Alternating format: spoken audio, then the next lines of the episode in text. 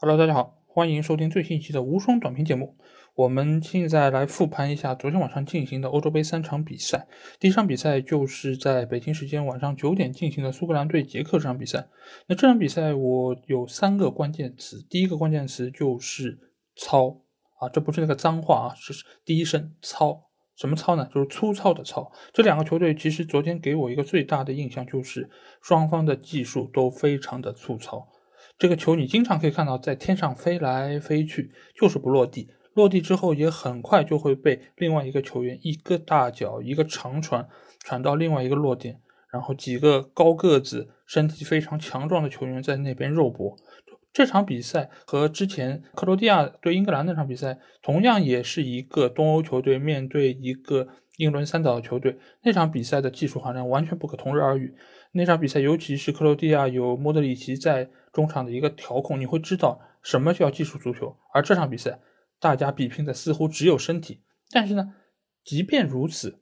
捷克仍然要比苏格兰的技术略好一点点。为什么这么说？就是捷克队他能够很有效的把球传到他前场希克的头顶或者他的脚下，以及中场也有几个呃技术相对不错的球员，比如索切克，尽管他也是一个高大的球员。但是他的脚下的能力还是要比苏格兰队的球员要好一点。其实这场比赛捷克表现最好球员除了希克之外，另外一个值得重点表扬的就是来自于西汉姆的曹法尔。曹法尔这场比赛在右边路的进攻的一个贡献是非常多的，而且希克第一个头球的传中也是来自于曹法尔。那这场比赛另外一个值得要说的关键词，那就是吊射啊。因为希克那个吊射，昨天大家也都看到了，石破天惊，可以说是已经预定了这届欧洲杯的最佳入球。那说到吊射，其实我们第一个能够想到的就是当年贝克汉姆的那个成名之作，之后也还有哈维·隆索中场吊射。其实昨天晚上希克的这个吊射，我觉得要比之前我们看到的那些吊射，不管是更近的、更远的。包括这次欧联杯的最佳入球，也是格拉斯哥流浪者队的一个球员在中场晃过了三四个队员之后，中场的一个吊射。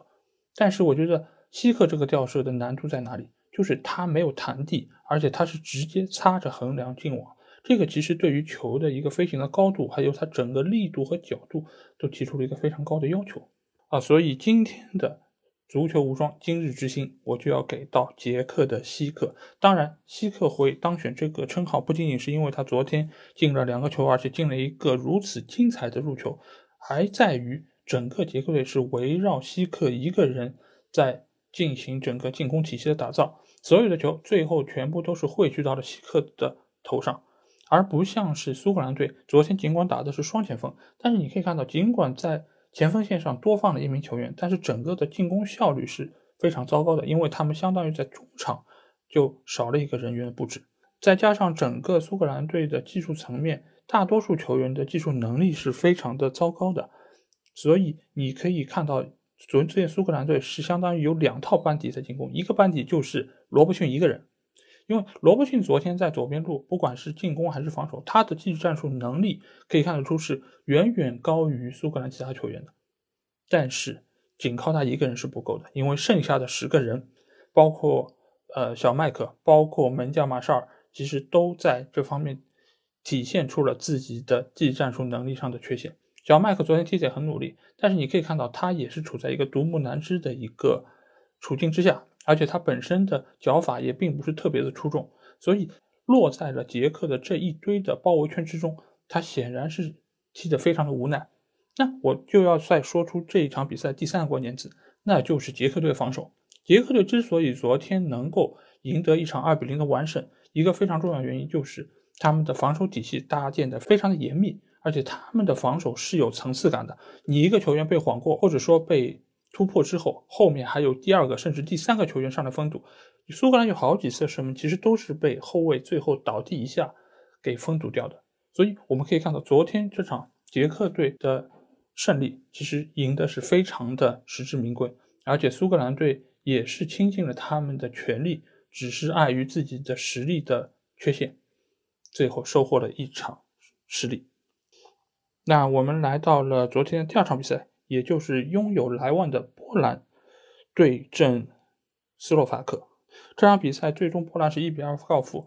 莱万在整场比赛几乎没有得到任何有威胁的射门机会。那这场比赛我觉得成功的几个点在哪里？一个点就是在于杰克很好的限制了莱万的发挥。因为莱万是整个波兰队最有威胁的进攻环节，而且除了莱万之外，剩下的包括之前的皮亚特克，包括马塞尔米利克，在赛前都因为伤病退出了这次欧洲杯，所以莱万就是这次波兰队唯一的一个进攻核心点。如何能够限制好莱万，是每一个他们的对手都需要研究的课题。所以波兰能不能打开进球的账号，完全取决于其他队员的一个发挥，比如说泽林斯基。但是昨天波兰队其他的球员对于莱万的支持是相当不够的。那这场比赛第二个关键词就是红牌哦。昨天这张红牌其实我觉得是有非常多可以商榷的点。第一就是裁判在明知克雷霍维亚克有一张黄牌情况下，仍然对于这样一个比较轻微的犯规动作给了第二张黄牌，使得直接波兰就失去了最后能够反超的机会。所以我觉得这一次裁判的一个工作，我觉得是有非常大的问题。一个，呃，上次节目我也说到，就是包括裁判的一些站位，包括还有就是裁判对于很多球的判罚以及倾向性，我觉得都体现出了中间的一些组织方面的问题。而且整个欧洲的裁判的水平其实也是良莠不齐的。所以在这个层面上，裁判的一个执法的水准，直接决定了这场比赛精彩程度的一个呈现。所以我。第二个关键词要给到这次的裁判，第三个关键词其实就是国米的后防核心时刻。时刻这场比赛啊，我们在上一次节目中说到，就是时刻和莱万的对决，直接决定这场比赛的一个胜负。那我当时指的时刻只是说他的防守能力，但是没有想到他的进球帮助斯洛伐克拿到了这场比赛胜利。所以可见时刻在攻防两端都对于斯洛伐克有非常重要的作用。而且这场比赛哈姆西克也首发上阵。他给予球队的一个贡献也是非常的显著，所以这场比赛斯洛伐克的获胜可以说还是他们实力上的一个体现。毕竟只有一个莱万的波兰队，还是在他们进攻属性上有非常大的局限性。那我们来到了第三场比赛，第三场比赛就是昨天相对来说最重要的一场西班牙队对瑞典队比赛。如果要拿出一场比赛来说明什么叫得势不得分。那昨天西班牙的这场比赛就能够最好的诠释这个名词。那昨天西班牙队整场比赛全面压制了瑞典，而且瑞典也在整个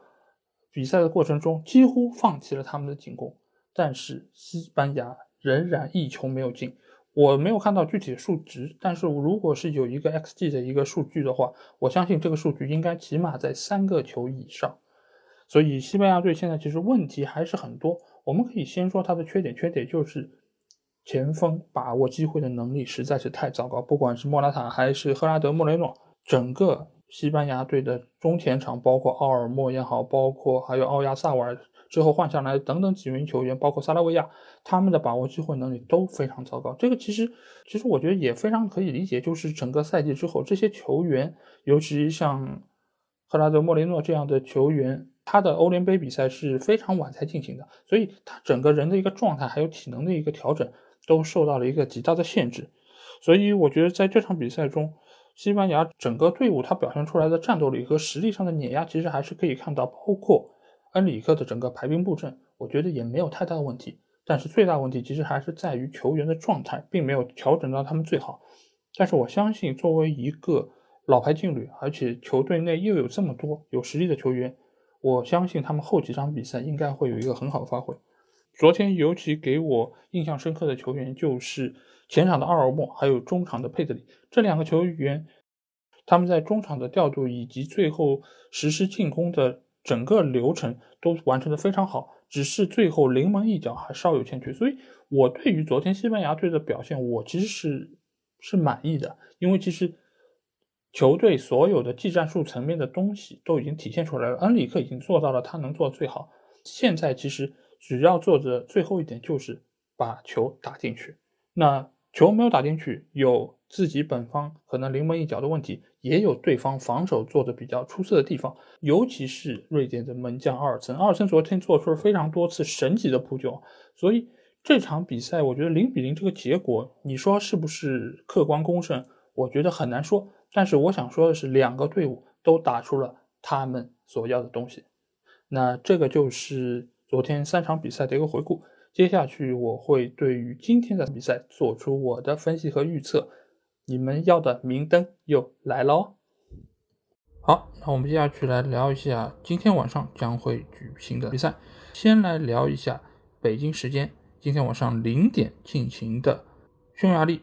在主场迎战葡萄牙队的比赛。那这场比赛，匈牙利队他队内一个最著名的球星，可能是在莱比锡红牛效力的奥尔班。奥尔班这个赛季在红牛队表现非常出色，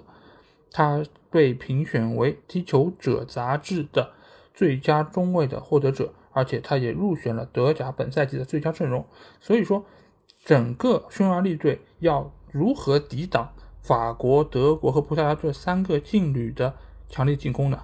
那只有看奥尔班在这三场比赛中的一个表现。那另外一个值得注意的球员就是匈牙利队的门将古拉西奇，同样他也是来自于德甲的莱比锡红牛。这两个球员直接决定了匈牙利这三场比赛的一个前景，以及他们会有多少个失球数。所以在这个小组里面，匈牙利的前景确实很难被各方看好。那我们来看一下葡萄牙这边，葡萄牙最有名的球星啊，我这边总结为 BBC。那最有名的肯定是 C 罗，C 罗可以说是这个世界上最有名的两个足球运动员之一。那另外一个球员就是梅西，梅西由于没有办法打欧洲杯啊，因为他是阿根廷球员，所以 C 罗就是这届欧洲杯最有名的球员。他获得过五个金球，三个世界足球先生，五个欧冠，而且他即便是在这个赛季，他仍然拿到了本赛季的意甲的射手王。所以说，C 罗在这届杯赛中的一个表现值得各方的期待，而且这也可能是他最后的一届欧洲杯。所以，他能不能展现出他在之前几届欧洲杯的一个良好的表现，或者说能不能够？延续他一如既往作为人生赢家的一个状态，也是值得大家关注。那 C 是 C 罗，那两个 B 呢？自然是来自于曼城的碧玺和来自曼联的毕费。那我们先说碧玺啊，碧玺全名是贝尔纳多·席尔瓦，他是曼城的中场核心之一，而且也是这个赛季瓜迪奥拉前场进攻体系的一个重要拼图。他在这个赛季。曼城拿到英超冠军、联赛杯冠军、欧冠亚军的众多战役中起到了非常重要的作用。但是在这个夏窗啊，贝尔纳多·席尔瓦和巴萨传出了绯闻，据称他将会和凯塞洛一起和巴萨进行一个四人之间的交易啊。那具体如何，我觉得应该也是会在欧洲杯之后有一个答案。那说到毕费啊，那作为我一个曼联球迷，对他真的是。只有仰慕和感激之情啊，因为他真正的作为曼联的大腿撑起了整个球队。他是这个赛季队内的射手王和助攻王，英超射手榜的第三位，助攻榜的第二位，而且他现在也是整个葡萄牙队内身价最高球员。呃，德转的一个数据是他达到了九千万的一个身价，这比之前曼联引入他的时候身价要高了非常多。所以在这次的葡萄牙队内，除了 C 罗以外，B 费和 B 奇的表现也直接决定了葡萄牙队能够取得怎样的成绩。当然，整个葡萄牙队内不只有 BBC 这三个知名的球员，他还有众多的，包括后防线的迪亚斯、凯塞洛，包括前场还有这次在德甲表现非常出色的安德烈·席尔瓦。所以，这次的葡萄牙队是值得被各界所看好的一个热门的夺冠球队。所以这场比赛，匈牙利尽管坐拥主场优势，但是我仍然看好葡萄牙能够以比较轻松的状态战胜对方。那第二场比赛就是在北京时间明天凌晨三点举行的一场重头戏就是德国在主场慕尼黑迎战法国队。那这两个球队都有众多的世界级的球星，德国队最有名的球员无疑是他们的门将诺伊尔。那诺伊尔在啊，小吉的口中就是势力一门啊，就世界历史上的第一门将。尽管我可能并不太认同这样的一个啊称谓，但是我认为诺伊尔是当今世界上现役球员里面的最强的门将，而且他是拜仁和德国队的绝对主力，欧冠的最佳门将得主，而且两次获得欧冠，一次获得世界杯。而且维尔纳在比赛开打之前还说，诺伊尔是他眼中的世界最佳门将，因为他自己从未攻破过诺伊尔的大门。我我觉得这个评价其实。真的不是在黑他吗？因为就维尔纳的射门水平，没有被他攻破过的门将其实还挺多的。那如果这算是对诺伊尔的一个褒奖的话，那我想说，老 A 我也没有攻破过诺伊尔的大门，那我的水准可能跟维尔纳差不多吧。啊，那开个玩笑。德国的另外一个知名的球员就是中场的核心托尼克罗斯。托尼·克罗斯也是皇马典礼中场三人组之一啊，因为我们在上次比赛中介绍了，呃，莫德里奇也是典礼中场的三人组之一。那托尼·克罗斯是另外一个成员，他也是皇马和德国国家队中场的绝对主力，四次拿到欧冠，一次世界杯。托尼·克罗斯其实从比较年轻的时候，从拜仁出道就已经显示出了极强天赋。他转会到了皇马之后，保持了一如既往的好状态。以及他极强的带球和传球的能力，在这个赛季啊，皇马整个的状态并不是太好的情况下，托尼·克罗斯仍然保持了自己极强的一个竞技状态，所以他的表现也直接决定了德国国家队是不是能够在这届比赛中有一个良好的发挥。德国队其实还有另外一个看点，就是勒夫到底要打几后卫啊？因为之前其实我们在节目中也说过。呃，勒夫最近有尝试打三后卫，但是效果非常的糟糕，也受到了各方的一个质疑。但是似乎，呃，勒夫还是比较坚持这样的一个套路。我不知道他在明天对于法国这场比赛中会使用三后卫，还是他之前取得过众多成功，而且被证明是非常行之有效的一个四后卫的体系。那我们可以来看一下，他是不是会。和德布尔还有恩里克一样这么刚呢？那我们来到法国队，法国队最有名的球星应该是现在年轻一代决战双骄代表人物姆巴佩。姆巴佩这个赛季在加巴黎的表现可以说是比上个赛季更有一个质的提升。整个赛季各项赛事打进了四十二个进球，十一个助攻，可以说是显示出了一个超高的战斗力和一个进攻效率。而且他在这个赛季尽管被众多的球迷认为他仍然是带球过多，延误了大巴黎的战绩。但是我觉得他在这个赛季，他的爆发力、他的冲刺、他对于球的一个处理的一个能力，我觉得都比之前有一个非常大的进步。所以姆巴佩在明天这场比赛中的表现，也直接决定了法国队能不能在客场取得进球。那另外一个著名的球员就是在曼联的博格巴。博格巴这个球员，我对他真的是又爱又恨，因为在他身上具备了天使和恶魔的两个面。首先，他在进攻这一方面，他的带球、他的传球真的是异常的风骚。不管是在曼联队还是在法国队，他都是进攻中一个非常重要的手段。只要有他在，就有非常充沛的一个创造力在。但是，